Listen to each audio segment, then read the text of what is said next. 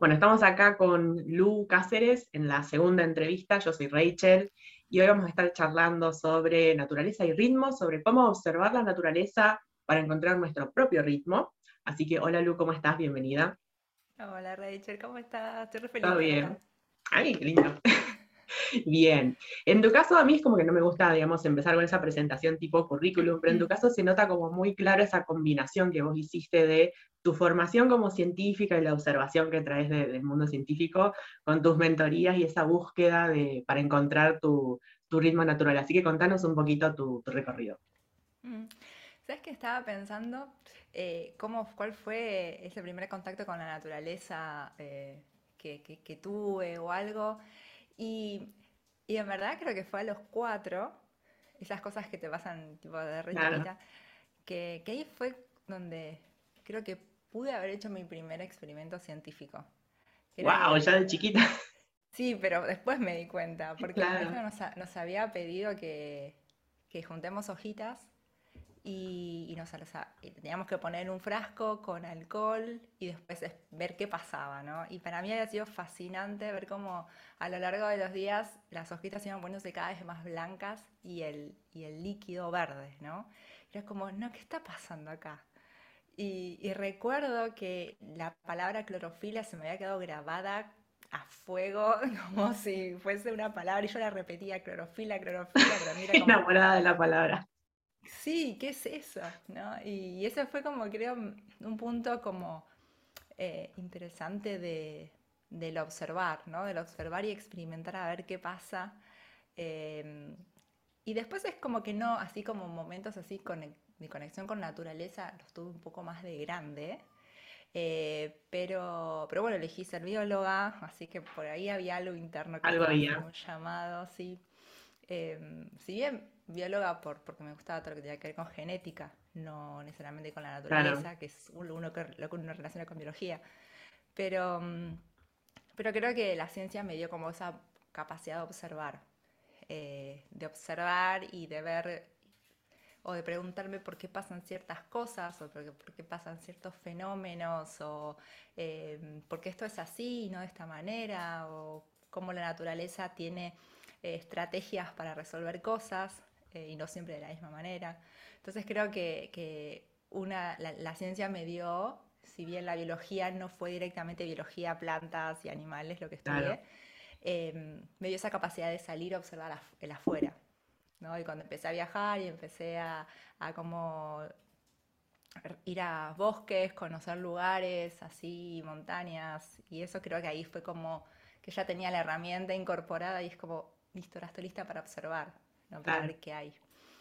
Em, y, y, fue realmente una conexión con, eh, mía con la naturaleza la que desembocó en todo el proyecto de ahora, ¿no? de, de, buscar yo como un, lo que se llama como enraizamiento, ¿no? más conexión con la tierra, tratar de bajar de tantas ideas y de tanto aire y tanta... Claro, tanta mente.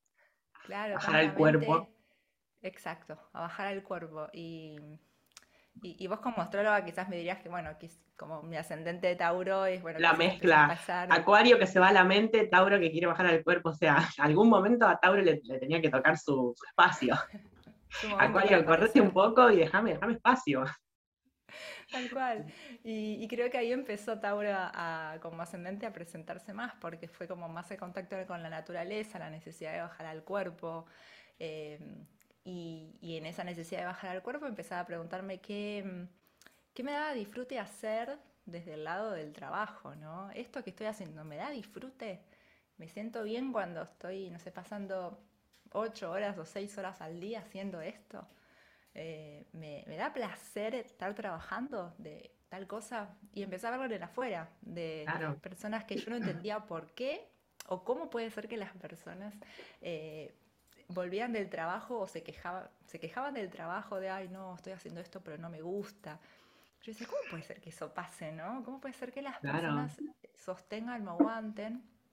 bueno, tiene que ver con un montón de factores, obviamente, pero también con nuestra percepción de que el trabajo es algo que es, es una lucha y cuesta, ¿no? Y, Y, ahí empecé a preguntarme, bueno, ¿qué pasa si, empezamos a conectar con eso que nos da disfrute y eso llevarlo de alguna manera, no linealmente, porque a veces no se puede, a nuestros trabajos y especialmente a nuestros emprendimientos, que son los lugares donde tenemos más libertad de acción?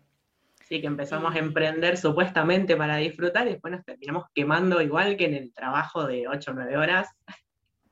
Sí, es como que nos cuesta combinar disfrute y trabajo. Nos parecen cosas, o sea, de tal hora a tal hora trabajo, después salgo y disfruto. Es como que no, no podemos ver las dos cosas combinadas.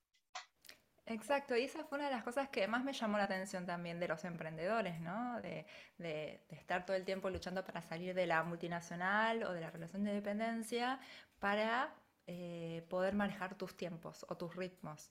Y después cuando sos emprendedor, caes otra vez en la misma de, estar publicando, por ejemplo, Instagram, que es como la herramienta más común de, los emprendedores y que también te esclaviza de alguna manera, eh, si lo permitís. Y esto de, bueno, tener que estar bajo las reglas del Instagram o publicando cuando hay que publicar y ver cuáles son las mejores formas de...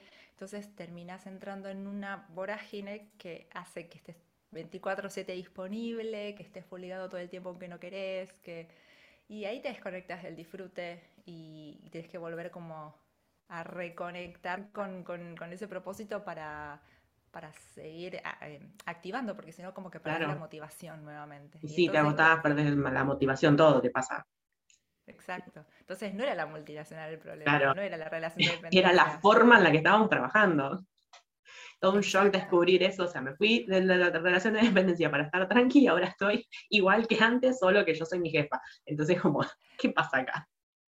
Exacto, y te volvés, te, volvés tu peor jefe, en cierta forma. Tal cual, te exigís. Total, estoy en casa, trabajando desde casa, tengo tiempo, tengo que estar las 24 horas sin, no sé, sin dormir, sin comer, y eh, o sea, pendiente de esto que estoy eh, generando. Y es como, no. Totalmente, sí, sí. Es, eh, es, una forma, creo que es, em, es una forma de pensar que tenemos. Entonces actuamos y nos cambia el contexto y, seguimos con la misma con, la misma historia, repitiendo. Claro, con el mismo chip, digamos. Exacto, sí. sí. ¿Y cómo fue eso que vos aprendiste de observar la naturaleza? ¿Cómo fue que lo aplicaste a tu emprendimiento y que ahora también estás creando eh, propuestas para que otros emprendedores puedan también trabajar encontrar su ritmo, trabajar a lo mejor de una manera más lenta. ¿Cómo fue que lo aplicaste a tu emprendimiento? Sí, con todo este camino de, del enraizamiento que te contaba antes, lo que empecé a conectar es con la autenticidad, fue lo primero. Em, como que me di cuenta que la, naturaleza es, es, auténtica y es en cualquier lugar, en cualquier momento, y al ver, no sé, que una plantita eh, crece en el medio de dos baldosas, eh, y como decías en, tu newsletter, ¿no? Que, que, crecen ahí en el medio de las baldosas, y no se estaba preguntando, a ver, ¿tengo la cantidad necesaria de tierra, la profundidad, tengo la cantidad de luz? No, vio la posibilidad y empezó a crecer, ¿no? Y, empezó a, compartir su belleza, lo que, lo que ella tiene. Eh, y, y, bueno, y en eso fue como, claro, la naturaleza es la naturaleza no se pregunta, no se juzga de este es el momento, sino que hay un pulso interno que, la hace actuar y sigue ese ritmo, ese ciclo. Eh, y obviamente si están las condiciones dadas. claro, digamos, donde ve posibilidades, ahí crece. Exacto. Eh, entonces, con, primero comencé como con todo esto de la autenticidad eh, y que esto se relacionaba con bueno, la búsqueda del disfrute, lo que te hace bien, lo que pasarías horas haciendo. Y después un poco también con, los ritmos, ¿no? Al, enterarme que esto del multitasking, de, estar haciendo, la multitarea, que es estar haciendo muchas cosas al mismo tiempo, deriva no de una cualidad humana que tenemos por, por ser humanos, sino que deriva de un concepto de, de las computadoras, de que fue algo que en realidad así se denominó una computadora, un ordenador en particular, y de ahí tomamos la idea de, uy, nosotros también podemos hacer ser multitarea fue como, ok, estamos tratando de emular cosas que no son naturales o que son artificiales, exacto. Sí, cuando vos eh, contaste eso, yo, quedé así, ¿what? Sí, cuando buscas de dónde vienen las cosas, te quedas, ah, para, para, para, vamos a analizar esto. Claro, no es que, bueno, no sé, la creatividad, que todos somos creativos. Entonces, bueno, 10 formas de ser creativo, ok, listo. Pero cuando te dicen, está bueno el multitarea y eso te hace más productivo, bueno, para, para, pero ¿a qué coste? Claro, incluso en las computadoras, vos abrís, no sé, 20 pestañas, llega un punto que se te empieza a tildar también. O sea, fue creado para las computadoras, pero incluso ellas se tildan. Entonces, imagínate nosotros, que no es algo natural nuestro, se nos queman los cables, básicamente. Exactamente. Cortocircuito. Sí, no, estamos preparados para, nuestro cerebro no está preparado para, la multitarea, no está preparado para hacer más de una cosa a la vez. Eh, y, eso nos, eh, entonces nos, la, la, resultante es que nos desgasta y terminamos al final del día, al final de la semana, al final del mes agotados o a fin de año esperando las vacaciones con ansias, eh, porque quizás no, no, gestionamos bien la energía que tuvimos durante esa semana o durante ese año porque quisimos hacer cosas de más y también obviamente está relacionado con una desconexión del cuerpo, porque si estás más conectado al cuerpo, de bueno, qué estás sintiendo. O sea, hay dos cosas. Una, la desconexión del cuerpo, de, que no puedes estar sensando cuando estás cansado o cuando necesitas un recreo y decís, ah, un mail más, un mensaje más, hago una cosita más y después voy, después paro, después paro, pasa una hora. Eh, sino que también el permitirnos hacer ese espacio. Porque yo puedo decir, ok, bueno, me siento cansado, necesito hacer un break, y pero, me da culpa Claro, me da culpa porque no, tendría que estar haciendo eso, no tendría que estar tomando un mate mirando el cielo, porque son las 3 de la tarde, tengo que estar trabajando, ¿no? Este, Entonces, también hay todo un tema de, empezar a como a, esto que vos decías de ir más lento, de cómo conectar esto con una productividad más lenta, de empezar a, a bueno, a observar afuera que todo tiene un ciclo, que todo tiene un ritmo, y que nosotros también tenemos nuestros ciclos, nuestros ritmos, nuestros procesos, que cuando queremos que algún proceso creativo eh, sea para mañana, no, fíjate que la naturaleza, todo tiene, hasta las, tortas en el horno tiene su tiempo. Claro. Porque tu proceso tiene que ser súper rápido. Es como que vos pones la pizza al horno y cada cinco minutos estás mirando si ya se derritió el queso, si ya la salsa está, o sea, no, sabés que llevas tiempo. O cuando la haces casera, que no sé, la prepisa, bueno, vas a comprar y la metes al horno. En cambio, la casera la tenés que amasar, dejar que leude, todo, o sea, todo lleva un proceso. Pero lo nuestro queremos ya, ya, listo. Sí, sí, es, como estar abriendo el horno y decir, ¿ya está? ¿Ya, está? ¿Ya está? A ver. Tal cual, tal cual. Este, entonces, ese, ese, ese mismo ritmo, aceptar ese mismo proceso, nos hace como ir bajando, pero eh, como te decía antes, así como creíamos esto de que, bueno, que el trabajo es duro, no sé qué, bueno, ¿qué pasa con la productividad? Eh, ¿Tenemos que ser productivos todo el tiempo? ¿Es algo que, es así? ¿Podemos? ¿O en realidad es una idea que, nos metimos desde la revolución industrial, de la productividad, de todo en serie? Entonces, somos fábricas, máquinas. Entonces hay que la máquina que no para nunca, salvo que se rompa, entonces nosotros también no tenemos que parar a menos que nos rompamos, y a veces incluso ahí, o sea, estamos destruidos y seguimos igual. Este, entonces de ahí calculamos que ser productivo es estar siempre haciendo algo, pero a veces ser productivo es descansar también. Porque digamos, si no descansás, no cargas energía, entonces, bueno, tenés pilas para seguir con lo otro que tenés que hacer. Es como parte del mismo ciclo. Sí, y como dijiste eso de que ser productivo, eh, confundimos el estar ocupados con ser productivos. Exacto. a lo mejor estamos ocupados en pavadas y no en cosas, o sea, ser eficientes con nuestra energía además. ¿no? El tema, a lo mejor no sé, ah, estoy escribiendo un post para Instagram, eh, pero capaz que eso no te, no te lleva a tus metas. En cambio, a lo mejor si te sentás, no sé, a hacer un, un ebook, un taller, eh, digamos, eso te lleva más, a lo mejor no estás presente en Instagram, uy, no, me estoy perdiendo, no sé, de estar en Instagram, pero a lo mejor estás creando algo que te va a dar resultados. En cambio, el post lo ven, no sé, unas cuantas personas le dan like y pasó. Y otra vez tenés que crear. Entonces también el tema de ser eficientes con, nuestra energía también creo que influye. Sí, y ahora mientras te escuchaba, recordaba que viste cuando, cuando trabajás en relación de dependencia o, o trabajás en una empresa, es como que si pasa tu jefe te tiene que ver este, trabajando, ¿no? Porque no Las veces que, me hacía la que... Claro, viste, hay, cambias de página, porque en realidad estabas en mm. cualquier lado, pero cambias a la página de los mails o, alguna página así importante. Bueno, entonces, eh, ¿quién sería nuestro jefe ahora, no? Cuando te escuchaba esto de, bueno, si no publicas y qué sé yo. Creemos que, el que no estar eh, en Instagram quizás es no estar mostrándole a nuestro jefe que, que estamos haciendo algo, ¿no? O sea...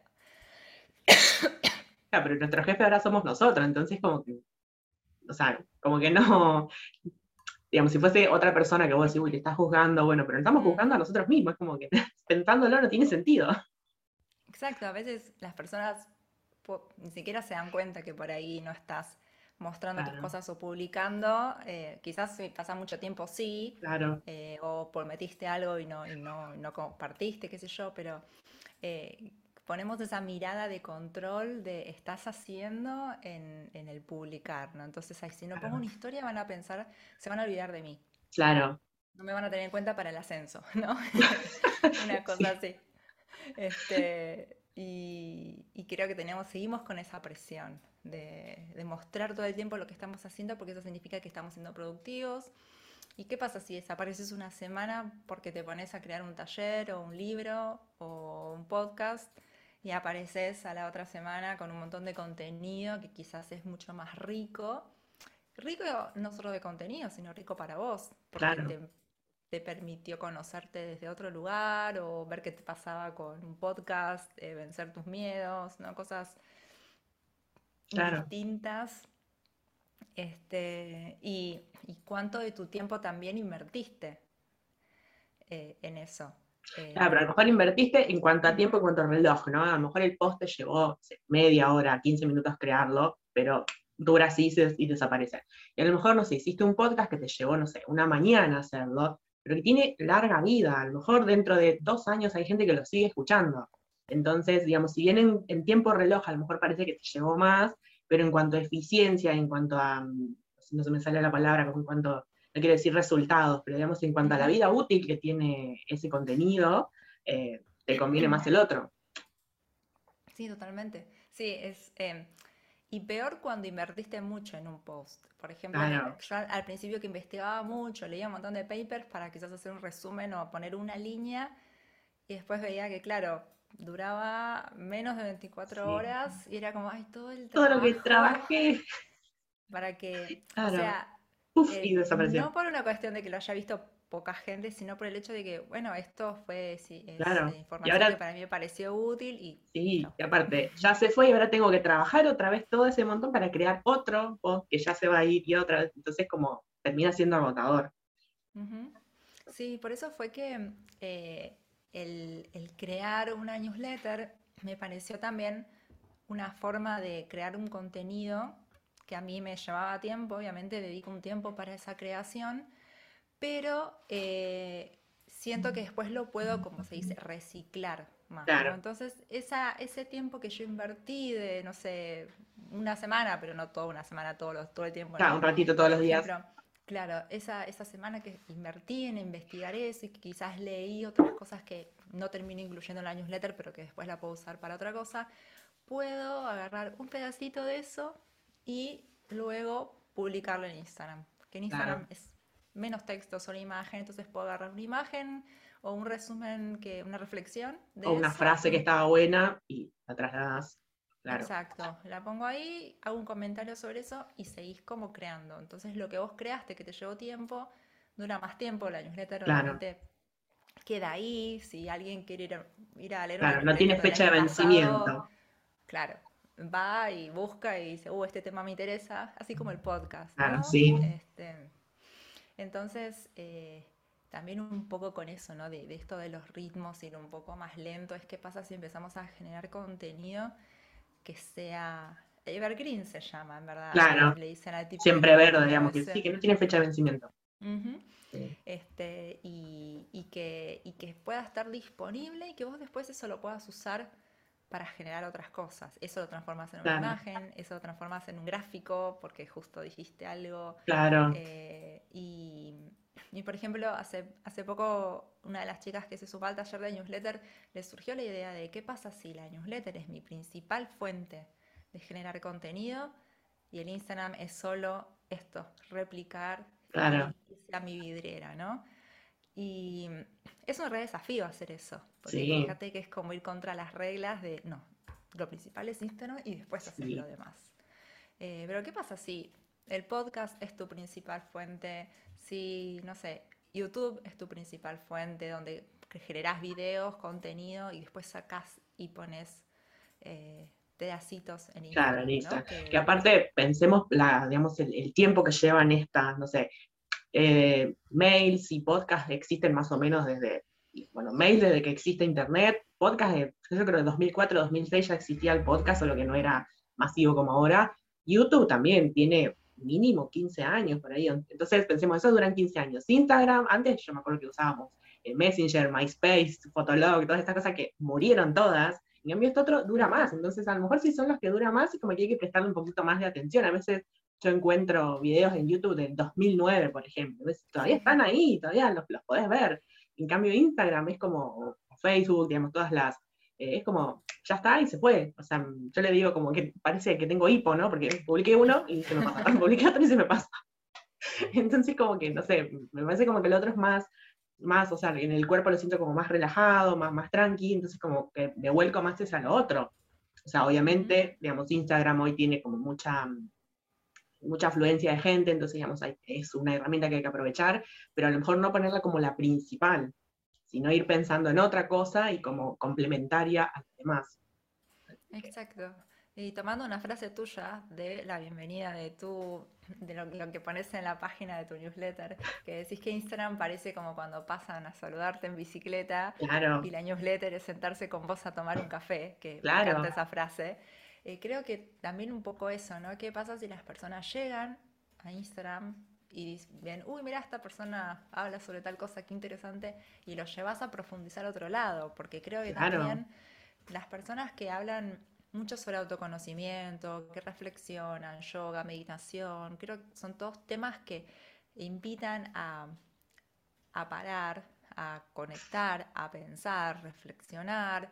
Son todas, creo que, eh, estados que que Instagram no, no es el lugar adecuado para... Que en 15 segundos no puedes preguntarte algo y, para ver cómo, qué me pasa con esto. Ah, ya pasaron los 15 segundos, chau. Es como...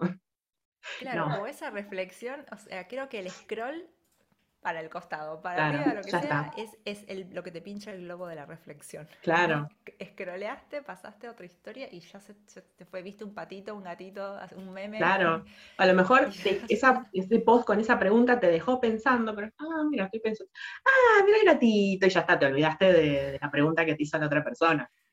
Y algo que yo me di cuenta hace poco es que, mm, digamos, en otro orden de, cosas, mi lenguaje del amor es eh, tiempo de calidad. Entonces yo me doy cuenta que en Instagram, por ahí yo no me llevo bien con Instagram por este tema de que no hay tiempo de calidad en Instagram. Si es 15 segundos, 30 segundos, un minuto y pasás de largo. En cambio, una newsletter, un podcast, un video, la gente como que se toma más tiempo de estar ahí con vos, digamos, escuchando tu, eh, o, leyendo tu, tu contenido. Entonces ahí sí es como más, por más que no está frente a frente, ¿no? La persona hablando como si es como un tiempo de calidad también. Sí, creo que tiene que ver también con cuál es tu propósito o tu objetivo con tu marca o tu emprendimiento. Si, a ver, si tu proyecto es tips de cocina, que eso está bueno Instagram, porque es un tip para que no, no sé, para que no se me peguen los videos. Claro. Es un segundo, lo aprendí, ya está. En cambio, eh, está, o sea, como que mi, filosofía también va un poco hacia esos emprendimientos que, que, buscan esta, o no que buscan en esta lentitud o ir más lento, sino que eh, los estados o, lo que el objetivo de esa persona, si es la reflexión o la introspección, muchas veces se sienten frustrados por Instagram porque no ven respuesta, porque hacen una pregunta y nadie responde, y después alguien hace, no sé, alguna de cuál es tu helado favorito y tiene 25.000 ¡Ah! 100 respuestas de cuál es mi helado favorito. Pero che. Claro, vos preguntaste, no sé, ¿cuál es el. Eh, ¿Qué cosas te hacen sentir bien? ¿Viste? Y ya. No hay que pensar, olvídate, pasamos. Claro, entonces. Em, a, a, ese tipo de personas, a ese tipo de emprendimientos que saben que trabajan con algo más introspectivo, que quieren ir más profundo, quizás Instagram es eh, justamente esta vidriera solamente demuestra, pero la capacidad de profundizar y de eh, conectar con el propósito de ese proyecto que tienen, o ese emprendimiento que tienen, necesita ser explorado desde otros lugares, como un podcast, un newsletter o mailing. Claro. Este, algo que vaya más acorde, o sea, como que siempre actuar en coherencia. Claro. Yo quiero que medites, que reflexiones. Em, un reel de 15 segundos bailando, no sé si es la mejor, forma de... Quizás para captar tu atención, pero después a dónde voy, voy a buscar más. Después no sé si te quiero compartir una meditación en 15 segundos, no, o sea, a lo mejor ahí te llevo, no sé, al, mail o al podcast, ahí escuchas esta meditación y ahí te tomas el tiempo necesario para esa meditación de a lo mejor 5 minutos, por ejemplo. Sí. Sí, y una, y una pregunta interesante es, ¿qué pasa si mañana Instagram no está más? También, sí. Que digamos, ya, ya incluso va como medio en declive, porque antes, o sea, es como que tenías mucha llegada, había mucha gente, y ahora es como que va medio así en picada. Entonces, a lo mejor dentro de dos o tres años, o no está más, o cambió totalmente, porque al principio era muy de fotos, ahora ya es más de videos, también va cambiando las, reglas del juego. Entonces, bueno, ¿qué, ¿qué, pasa si esto cambia? Exacto. Sí, constantemente dicen, bueno, ahora le vamos a dar más más eh, relevancia a los, no sé, reels, ahora a los videos cortos, ahora a esto. Entonces es como que es estar cambiando totalmente, continuamente. Obviamente es un desafío creativo que está buenísimo. Yo antes, em, como que al principio hacía reels así con fotos porque no tenía ganas de, aparecer hablando. Eh, y después como que no hice más porque no sentía que podía llegar a transmitir algo a través de un reel. Pero después viendo otras cuentas que por ahí daban una idea puntual, digo, bueno, quizás es una forma de decir algo con, chiquito y concreto. Y me animé como digo, bueno, aparezco un minuto, porque ahora también son dos minutos, antes sí. más cortos. Ya es un poquito más despacio. Claro, digo una idea y listo, es como un bocadito. Y digo, bueno, puede, puede, funcionar así. También es buscar el lado creativo de cómo. Buscarle la vuelta. Ser coherente conmigo y poder usar esta herramienta de manera que me favorezca. No, no como, uy, Instagram está en contra mía, sino cómo hago para utilizarla a mi favor y ver qué cosas puedo hacer a mi favor. Entonces, eh, pero para eso este, es importante preguntarnos también qué quiero comunicar, cuál es mi propósito con esto, eh, cuál es mi objetivo al hacer este post, al hacer este reel. Claro. Eh, que tenga todo como una dirección también. Claro, no pensar, uy, hoy me toca porque hace mucho que no estoy publicando, hoy me toca ver de qué puedo hablar de esto, saco de la galera y no, o sea, tiene que tener toda una, una lógica. Sí. y creo que la planificación, yo al principio era muy eh, el, típico, la típica frase acuariana, vamos viendo. Claro, sí. vamos viendo qué sale. Y cuando, cuando comencé mi emprendimiento era, era fiel a esa frase, vamos viendo, voy publicando lo que quiero, o sea, no tengo reglas, como que uno le agarra la rebeldía total porque tiene libertad. Pero eso me estaba generando como ansiedad por esto de, bueno, ¿y ahora qué pongo? ¿Y ahora qué, qué publico? ¿Qué hago? Y me di cuenta que la planificación me ayudó un montón a esto de ir más lento, porque me permitió ver más, eh, proyectar a más largo plazo. Y a largo, largo plazo, al contrario de lo que yo pensaba, que quizás hoy me pongo más ansiosa porque el mes que viene tengo que hablar de esto, sino que me ordenó, porque es una planificación que no es estricta. Digo, bueno, a ver, tengo planeado un taller el mes que viene, ok, cuántas semanas antes tengo que empezar a hablar de ese tema o de ese taller. O, no sé, estaría bueno hablar de, tal, de tal tema específico, bueno, esta semana puedo hablar de esto, entonces puedo publicar de estas cosas. O me vienen preguntando mucho sobre este tema, que bueno, esta semana eh, hablo sobre tal cosa. Y si bien tengo así como, bueno, esta semana puedo hablar de tal cosa, eso lo voy moviendo, ¿no? Claro. Surgió algo de... Flexible. Claro, es la flexibilidad, pero ya el pensar a largo plazo con estos hitos que pueden ser talleres, charlas o un vivo que tengo con otra persona, eh, o por ejemplo esta entrevista, yo cuando vos saques la grabación, yo puedo empezar a hablar de ritmos o de cosas antes para que después puedo contar esto y está todo dentro del mismo tema. Entonces eso como que te va ordenando y me di cuenta de que así siento que tengo más cosas que decir y, no, y, y, no me alcanzan las semanas, digo. Claro. sí, aparte, yo te escucho y hasta me siento más liviana yo en el che, porque yo estoy ahí como llegando a esa misma conclusión de, bueno, voy a tener que planificar, porque hasta ahora venía con el hago lo que quiero. Y bueno, también por ahí me pasa que sea, tengo días en que no sé ni, ni qué decir, y a lo mejor, o sea, contenidos, o sea, cosas para contar tengo un montón, pero ¿y de qué hablo hoy, no? Entonces te escucho y me da esa, como esa tranquilidad de decir, no, pará, esto me organiza mucho más, o sea, esta semana tengo que hablar de este tema. Entonces ya sé de qué tema tengo que hablar, voy preparando el contenido de ese tema, a lo mejor decir, bueno, esto lo hago en video, esto lo hago en imagen, entonces es como mucho más, eh, mucho más relajado, sin, con menos presión. Sí, y, una planificación que creo que también es importante que no sea rígida. Claro. por ejemplo, pusiste que vas a hablar sobre, no sé, sobre la energía de Tauro y no tenés ni ganas de hablar, bueno, otra cosa. algo de la semana siguiente lo subís y, bajás lo, del tema que tenías. O si pusiste un tema y no te inspira y lo fuiste pateando muchas semanas y quizás por no algo ganas de hablar ese tema, por algo es tal cual. Y eh, además te ayuda a esos momentos en los que no se te cae una idea y no tenés ganas de nada y decís, bueno, ah, bueno, sí, puedo escribir de esto. O incluso adelantar cosas. Yo el, podcast que hice em, lo había grabado todo seguido. Y después fue súper relajante decir, bueno, todos los miércoles va a haber un episodio y saber que tenía el material para ir subiéndolo. Eh, y, parecía como mucho, uy, en dos meses, este podcast se va a escuchar en dos meses, todos estos episodios. Bueno, sí. Claro, pero después esos dos meses pasan rápido cuando, cuando te das cuenta, listo, ya está, ya, ya consumí todos los episodios que había grabado antes. Sí. Sí, sí, es algo que lo voy a tener que volver a hacer porque ahora volví a, generar contenido y es como que si hago, bueno, esto de, bueno, cuando, cuando tenga tiempo, no existe el cuando tenga tiempo. Claro, no. Aparte, calculo también este tema de que por ahí no todos los días tenemos la misma inspiración, la misma motivación, la misma energía, entonces a lo mejor, no sé, ponele, hoy estás con muchas pilas, entonces, che, hoy tengo muchas pilas, voy a aprovechar, o estoy con muchas ideas, voy a aprovechar hoy a crear y a poner en marcha todas esas ideas, y a lo mejor mañana no tengo una gota de energía, entonces mañana miro a ver qué cosa linda creé ayer que puedo publicar hoy, y eso también, digamos, como ir escuchando tus niveles de energía y tus ritmos, y por ahí, digamos, no somos siempre iguales, entonces eso también está bueno, el tema de planificar está bueno en, ese sentido.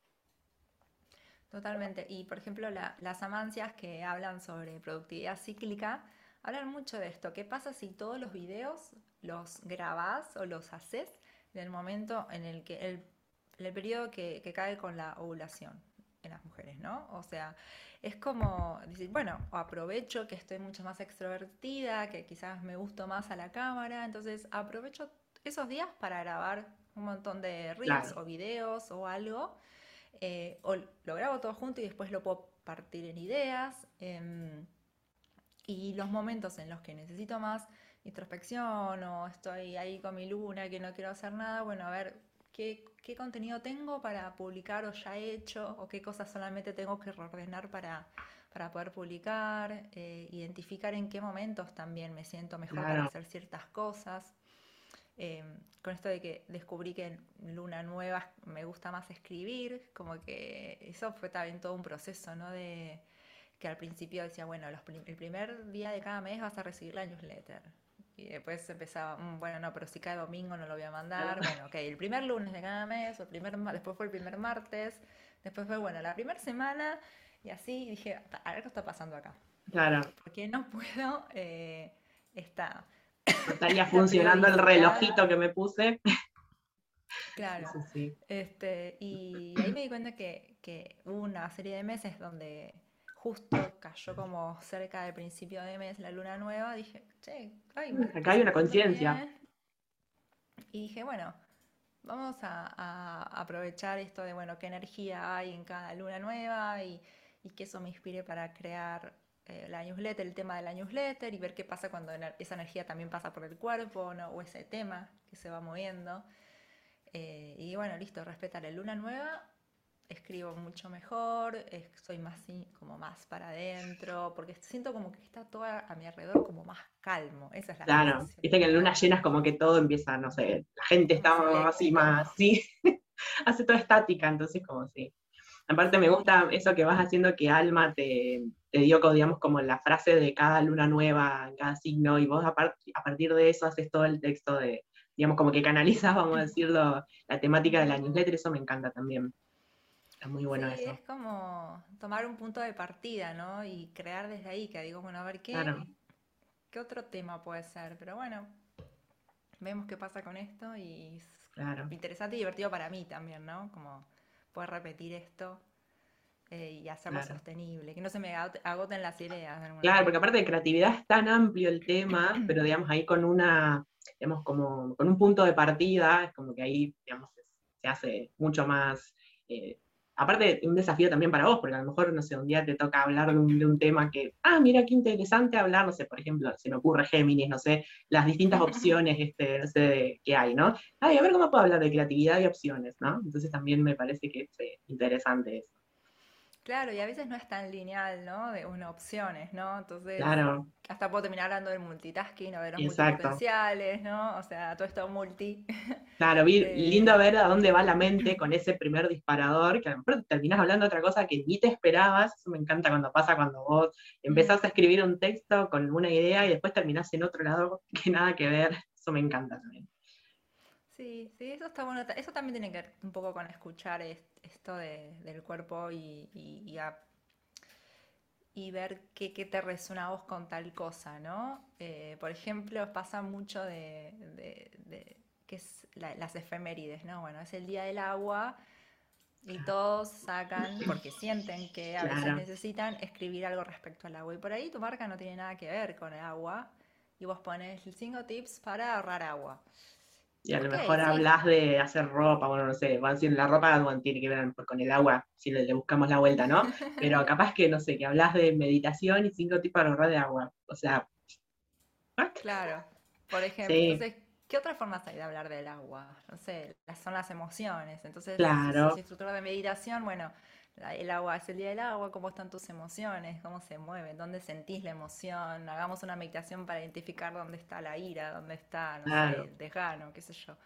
Este, como también buscarle el lado creativo, y eso creo que también es un poco escucharse, escuchar eh, tus ritmos de, bueno, están todos eh, hablando sobre el agua, yo no tengo ganas de hablar sobre el agua, no, no, hablo sobre el agua, ¿no? Eh, creo que eh, también estar en, expuestos a redes donde hay siempre tendencias y, formas, también nos hace olvidarnos un poco de, bueno, cuáles son mis formas, qué es aquello a lo que yo quiero, sobre lo, sobre lo que yo quiero hacer tendencia, ¿no? Claro. ¿Cuál es mi mensaje que quiero que se escuche y que no pase de moda?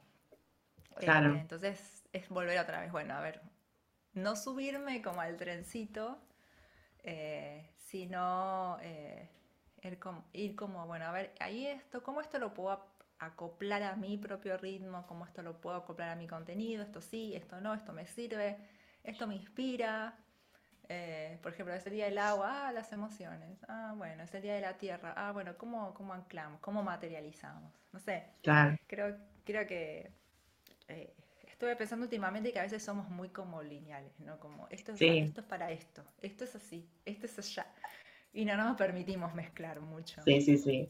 Aparte, volviendo al tema del propósito, o sea, conociendo el propósito de lo que vos querés comunicar, vas a ver si hablar del agua coincide con vos o no, o si lo podés adaptar, como decías, hablar de agua y emociones, si lo podés adaptar creativamente a lo que vos estás hablando. Sí, preguntarnos siempre si esto, si esto tiene que ver este, con, lo que, con lo que yo quiero hacer eh, o cuál es mi objetivo con esto. Quizás tu objetivo es ser totalmente disruptivo y hablar de algo que nada que, nada que ver y está perfecto también, ¿no? Pero bueno, lo estás haciendo con un objetivo, porque después, ay, no tengo visibilidad, no, nadie me describe, y no, porque claro, de algo que nada que ver cuando la gente... está acostumbrada, claro, a escucharte hablar de otra cosa y de la nada le salís con el agua. Claro, y, y además, este, desde, desde dónde lo estás haciendo. ¿Lo estoy haciendo porque es tendencia o lo estoy haciendo... Eh, o lo hiciste para que la gente se ría y nada más, lo hiciste para que la gente te ponga me gusta o lo hiciste para, para vender algo. Claro. Porque quizás si lo hiciste para vender algo, no importa si tenés muchos me gusta, importa si las personas después te dicen, che, hace un tiempo vi que eh, habías publicado esto, lo necesito, ¿seguís con eso? A veces eh, confundimos también, queremos siempre la el mismo tipo de reacciones en todos los tipos de contenido que compartimos Y quizás si a la persona la, le, invitamos a reflexionar, no sé, quizás se olvidó y no puso el me gusta. Claro, también creo que nos falta un poco de ese pensar a largo plazo, o sea, pensamos público y en el momento que me pongan me gusta y me, me comenten, ¿no? Y a lo mejor es a largo plazo, a lo mejor no te pusieron me gusta, no comentaron, pero se quedaron pensando en eso que vos vendés, ofreces, y al tiempo te pregunta, entonces vos tenés que relacionar a esta persona me preguntó porque antes vio eso que publiqué, entonces esa, esa cosa a largo plazo que por ahí... Eh, nos cuesta, digamos, con más que nada con el tema de Instagram, nos cuesta relacionar ese largo plazo con el resultado de lo que acabamos de crear. Totalmente. Y, y, además porque si vendemos un servicio, la gente tiene que como sentirse cómoda o confiar en lo que estamos compartiendo. Entonces quizás los primeros posts de tus talleres o de tus charlas, no dice, ah, mira, qué interesante, pero pasa, pasa y después vuelve otra charla y la persona, mm, podría ser a la próxima. Y a la tercera vez que quizás publicas esa misma charla y ese mismo taller, ahí la gente se comienza a sumar. Claro. Eh, y, y, esto tiene que ver mucho también con que a veces, eh, con esto de lo resultadista, de lo inmediato, claro. Eh, creemos que, bueno, doy una charla, nadie se sumó, entonces no interesa, ¿no? Bueno, intentalo una vez más o intentalo de otra forma. Fue el tema, fue la forma, eh, o quizás las personas no creen que vos puedas hablar de ese tema. Eh, hay muchos factores, ¿no? Entonces vamos cambiando, vamos cambiando, que al principio a mí me pasaba mucho, era como, uh, esto no funcionó, hagamos otra cosa, ok, vamos a otra y tampoco le das tiempo a la persona a como, no me sale la palabra, eh, digamos, como, voy a usar familiarizarse, digamos, familiarizarse con lo que estás ofreciendo, porque cuando empiezan a ver, ya se lo cambiaste con otra cosa, y pará, pero yo me interesaba eso primero que ofreciste, pero no lo entendía bien, o lo que sé yo, y ahora ya me lo cambiaste otra vez. Entonces. Bueno, algo que me pasó, que me está pasando, de hecho, ahora, yo di un taller de creación, de, con, de taller de collage eh, digital hace como un año y medio dos, y se anotaron re poquitas personas, ¿no? Lo di una vez dije, bueno, no es lo que yo quiero apuntar, listo, lo hice porque las personas me decían, ay, qué lindo, quiero aprender, pero no tuvo repercusión. Y hace, ahora, un año y medio después, me dicen, che, seguí dando el taller de collage, o vas a volver a dar el taller de collage. Y yo digo, wow, ¿se acuerdan que hace como un año y medio di este taller, no lo volví a dar? Y fíjate que en ese momento no se sumaron porque quizás no les interesaba o no podían ese día. Eh, y ahora que lo necesitan, se acuerdan de que yo di ese taller. Este, y no sé qué hacer, digamos, con ese taller, si volver a hacerlo o no, porque viste cuando decís, ay, pero, este, pero, o desde qué lugar darlo, ¿no? Porque también, eso, este, entonces es como que digo, ah, ok, la gente como que Velasco, ve más de lo que uno Me gusta eso de vencer la inmediatez de Instagram, porque eso fue hace un año, dos años atrás y la gente todavía se acuerda. No, lo, no volviste a hablar de eso, no nada, pero la gente se acuerda y te busca por eso. A lo mejor también porque, digamos, en tus posts y en tus reels usas mucho collage. A lo mejor también mm. pienso, ¿no? En ese momento vos recién empezabas con el collage, porque antes vos usabas fotos, eh, y a lo mejor era como era muy reciente y ahora que te ven siempre usando en todos tus posts, eso es como, che, esta chica la tiene clara con el collage y en su momento dio un taller que me, que me enseñe. Claro, eso también es súper interesante lo que vos decís, de que a veces la persona que está afuera necesita verte como un referente, o como, no me gusta experto quizás, pero como un referente en un tema, ¿no? Eh, entonces, eh, a veces si yo salgo hoy con un taller sobre pastelería, claro, nunca te vi cocinando. claro. Y por ahí hace 10 años que estudio pastelería y nadie lo sabe, ¿no? Entonces, bueno, quizás tendría que empezar a contarles, ah, miren, miren lo que hago, esto es lo que hago yo, eh, lo vendo o lo estudié acá. Entonces dicen, ah, bueno, esta sabe.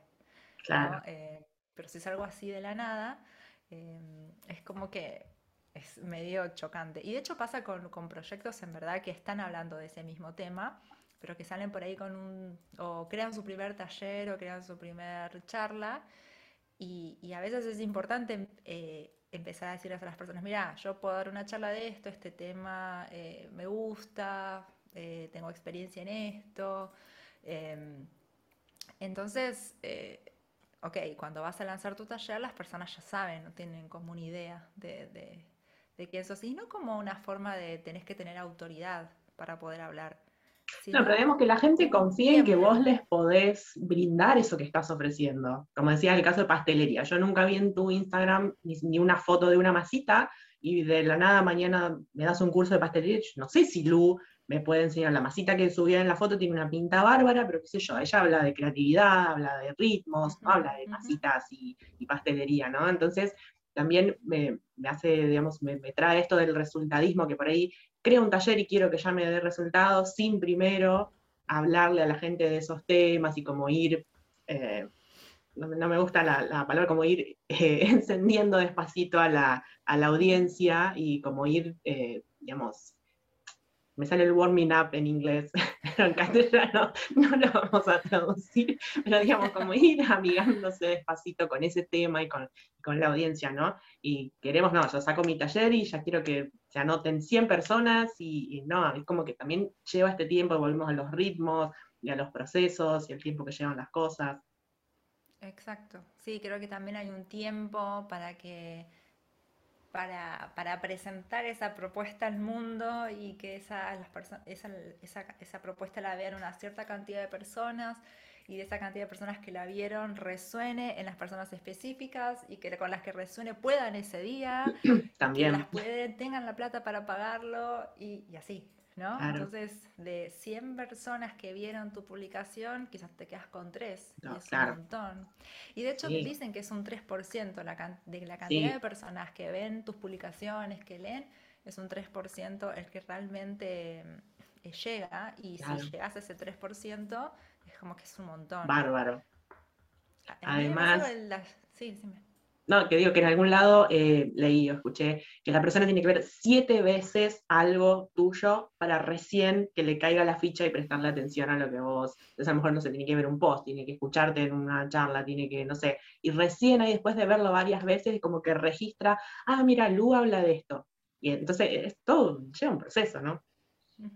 Sí, me ha pasado muchas veces eso de, de ah, yo eh, llegué por tu podcast y después tal cosa, ¿no? O, o vi tal este y te vengo siguiendo hace un montón, pero ahora necesito, como que está bueno amigarnos con los tiempos y los procesos. Eh, de hecho, yo cuando tengo que comprar un taller, más si es una inversión grande, a veces digo, hasta te mando un investigador privado para saber. quiero, saber todo. Todo. Y doy vueltas y hasta que no me aseguro qué es lo que necesito, este, que es lo contrario a lo gratis, ¿no? Bueno, a lo gratis. Ah, dame, total. Eh, eh, claro, entonces creemos que necesitamos seguir dando gratis porque a lo gratis es más inmediato, en cambio no creamos contenido de pago porque la gente no se suma y no, es porque no les damos tiempo. Em, lo que quería decir era mi experiencia con, el taller de newsletter, que al principio cuando lo, comencé, es, es, interesante el caso ese, porque em, cuando lo primero lo hice, tres personas se sumaron a la primera edición y ahí fue como, ¿lo vuelvo a hacer o no? ¿Tuvo llegada o no?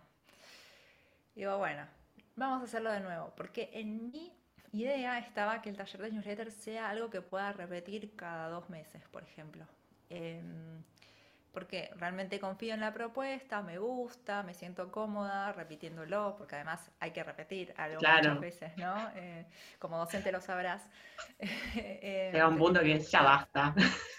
Se lo grabo, que escuchen la grabación. sí, sí, sí. Eh, y a la segunda vez, otra vez, tres personas. Ok, y así se siguen repitiendo la misma cantidad de personas. Y dije, ¿qué tal si este no es el formato de este taller? Porque aparte me llama la atención que no es que eh, se terminó antes el taller o no, cada vez hay más charla, más feedback, más intercambio. Claro, a lo mejor el tema que sean más corto.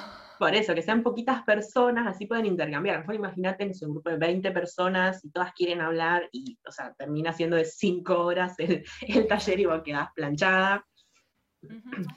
Claro. eso, eso, eso es eh, interesante con el cuando medimos también si algo está bueno o no en función de la gente que se suma. Porque creo que hoy voy a, yo lo había eh, eh, puesto como que el cupo eran seis personas o cinco personas, y lo voy a, me parece que lo voy a terminar reduciendo a tres, porque con tres es como que es, como que es perfecto. Es justo. ¿no? Todos se llevan la cantidad de información o el feedback necesario, pueden aportar a los otros, podemos hablar y volver a preguntar. Eh, y, bueno, ese, es el formato ideal y eso es como funciona y así es.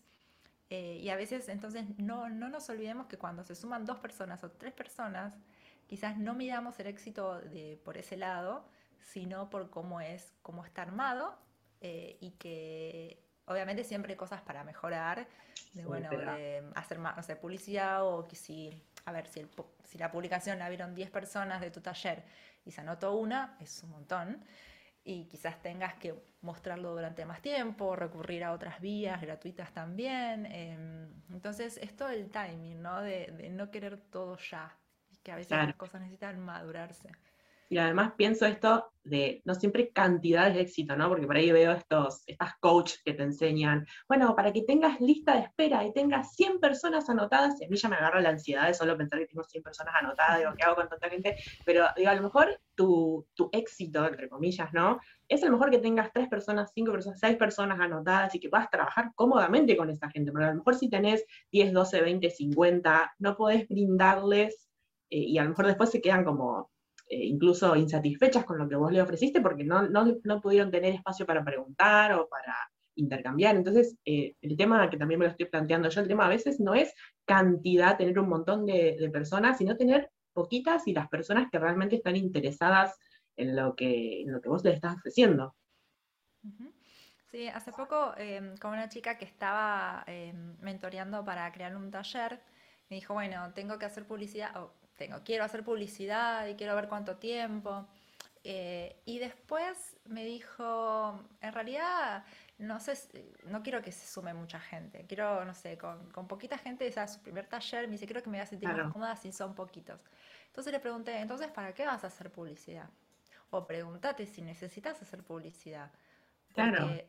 si haces publicidad, quizás se sumen 20 y vos en tu primer taller podés manejar a 5 entonces quizás no necesites hacer publicidad porque cinco personas quizás... Ya las conseguís de la gente, claro. O alguien que le decís sumate, la invitás para, para que te ayude o vos te sientas cómoda. Entonces también eh, es preguntarnos un poco, ¿a, qué ritmo estoy cómoda? ¿Con cuánta gente estoy cómoda? Claro, ¿cuánta energía tengo? ¿Cuánta energía tengo? ¿Cuánta gente puedo, me siento cómoda trabajando? Porque a lo mejor, no, tengo que juntar 30 personas para, y a lo mejor yo tengo energía para tres y entonces termino súper destruida porque en realidad me excedí de la cantidad que yo, que mi energía puede sostener. Exacto, cuánta energía también estoy dispuesta a invertir. Claro. Porque si, o sea, un super lanzamiento de dos semanas, yo una vez terminé reagotada y dije, nunca más. Y los lanzamientos son. De esta manera, hay otras maneras. Eh, entonces, bueno, también, eso también tiene que ver con nuestros ritmos y conectar con lo que nos es. Así como la planta, si, le, das agua además, se satura, se encharca y, se, pudre, vos también te pudrís y hay mucha energía, digamos. Tal cual. Sí, o por ahí a lo mejor pensar esto de, bueno, a lo mejor lo hago para menos personas y luego como haces vos lo de la newsletter, cada dos meses tengo esta propuesta, en lugar de hacer un lanzamiento dos veces por año, que se, o sea, por ahí de esas mentorías que yo veo de, un montón de gente, y digo, a lo mejor se puede hacer mínimo y me, es más eficiente y me es más, más práctico, digamos, entonces también pensar eso. Es que, es que también hay distintas formas, a ver, si tu objetivo es ganar mucha plata en poco tiempo, hay un montón de estrategias, ¿no? Bueno, sí, pero si quedó quemada y la plata esa que me, que me gano, la, después la terminó en el psiquiatra, o sea, no sé si tiene mucho sentido. O sea, para hacer, acá estamos hablando justamente de ritmos y de ir a nuestro ritmo natural, entonces me parece también, o sea, mi ritmo, mis energías, este, cuánto me permiten hacer. Este, claro, pero me refería a, algo grabado, por ejemplo. Claro. No, que, te genere, tu, necesita tu entonces, entonces ahí listo que hay, un, ok, necesito mucha plata en poco tiempo, muchas personas. Listo, hago algo grabado que quizás lo pueden ver 200 personas, pero yo lo grabé una sola vez. Entonces, ahí también gestionas tu energía eh, y salir, ok, necesito mucha gente, no necesariamente necesitan de mi presencialidad, ¿no? O sea, ver otra forma, o no sé, un ebook o un libro que llega a mucha gente, quizás no es tan inmediato ahí, pero mm, creo que es buscar siempre, sí, el formato. termina siendo siempre otras formas de, de, hacer esto, tal que sea de acuerdo a mis ritmos, mi energía, mi objetivo, eh, y no subirnos a, lo que nos dicen que funciona, a esas recetitas, ¿no? La síntesis Sol en Acuario ascendente Tauro a nivel supersónico. Otras formas de Acuario y a mis ritmos Tauro. O sea, tal cual. De paso, ya que estamos con todo el tema de, propuestas y de ritmos, contanos todas las propuestas que vos tenés este, en este momento en tu emprendimiento. Y lo que tengo son las mentorías uno a uno, que mm, son tres tipos de mentoría, en verdad cuatro, eh, enfocadas como a distintos momentos de tu proceso creativo con tu, con tu proyecto.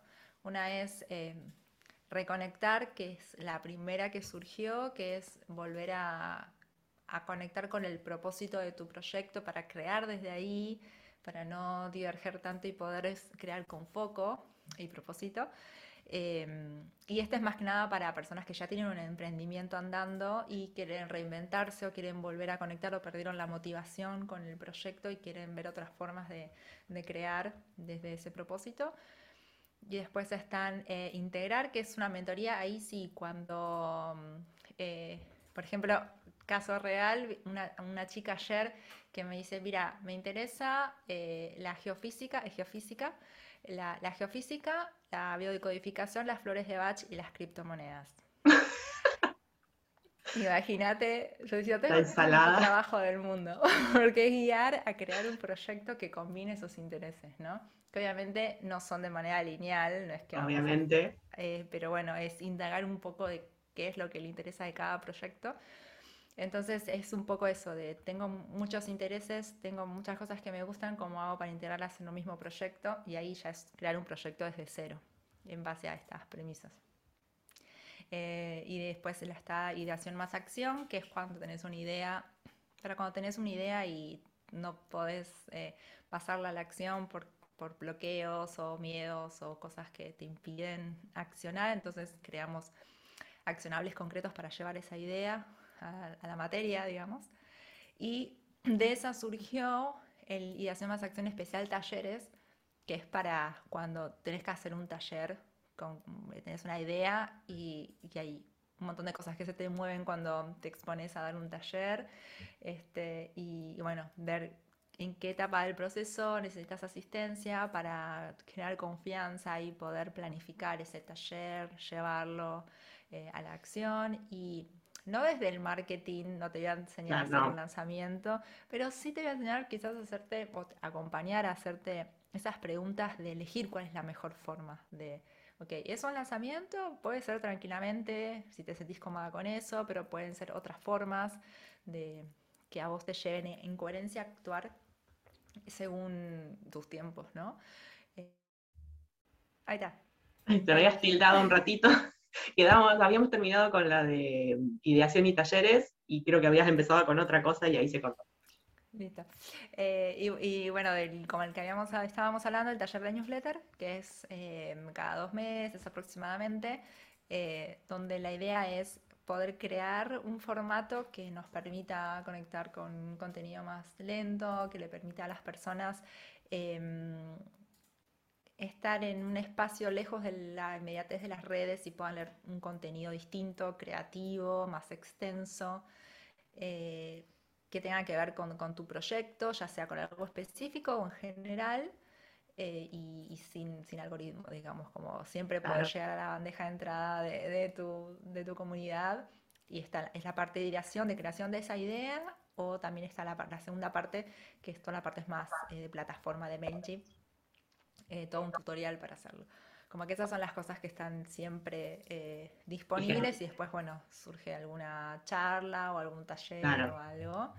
Este, y bueno, eso voy creando. Algunas ideas tengo, pero más para junio todavía, así que están ahí en el horno cocinándose. Ya nos contarás entonces qué se viene. ¿Y dónde te, de dónde te podemos encontrar? ¿Tienes Instagram? ¿Tienes podcast? Contanos dónde podemos encontrar. Sí, en Instagram, eh, en arroba conexión bailú, eh, conexión B Y Lu. Eh, después en la página web también eh, tengo que, toda la parte de mentorías, eso me falta actualizarlo un poco, pero bueno, en Instagram también voy compartiendo algunas cosas, que bueno, es www.conexionmailu.com. Y después, bueno, el podcast Tecito Creativo en Spotify, que ahí se está ya creando la segunda temporada del podcast, de, bueno, de hablar un poco de, de que, o sea, tips para ser creativos, hay por todos lados, pero creo que todos sabemos que somos creativos, pero hay barreras que nos separan de, esa conexión con la creatividad. Entonces, un poco hablar de esas barreras y cómo derribarlas. Este, así que ahí estoy también creando desde ese lado. Buenísimo. Bueno, Lu, me encantó la charla de hoy, así que muchísimas gracias por haber aceptado mi invitación. Así que me encantó. Gracias, Rich. me encantó, súper, súper amena y súper divertida, así que me, gracias por Podría seguir hablando 500 horas, pero bueno, ya estamos ahí cerca de, la hora de, entrevista, así que bueno, ya, ya suficiente por hoy. Si no, después volvemos ya, sabes, tenés la invitación para seguir hablando otro día. Gracias, gracias, Rachel. Bueno, así que muchísimas gracias por haberte sumado y bueno, nos estamos viendo.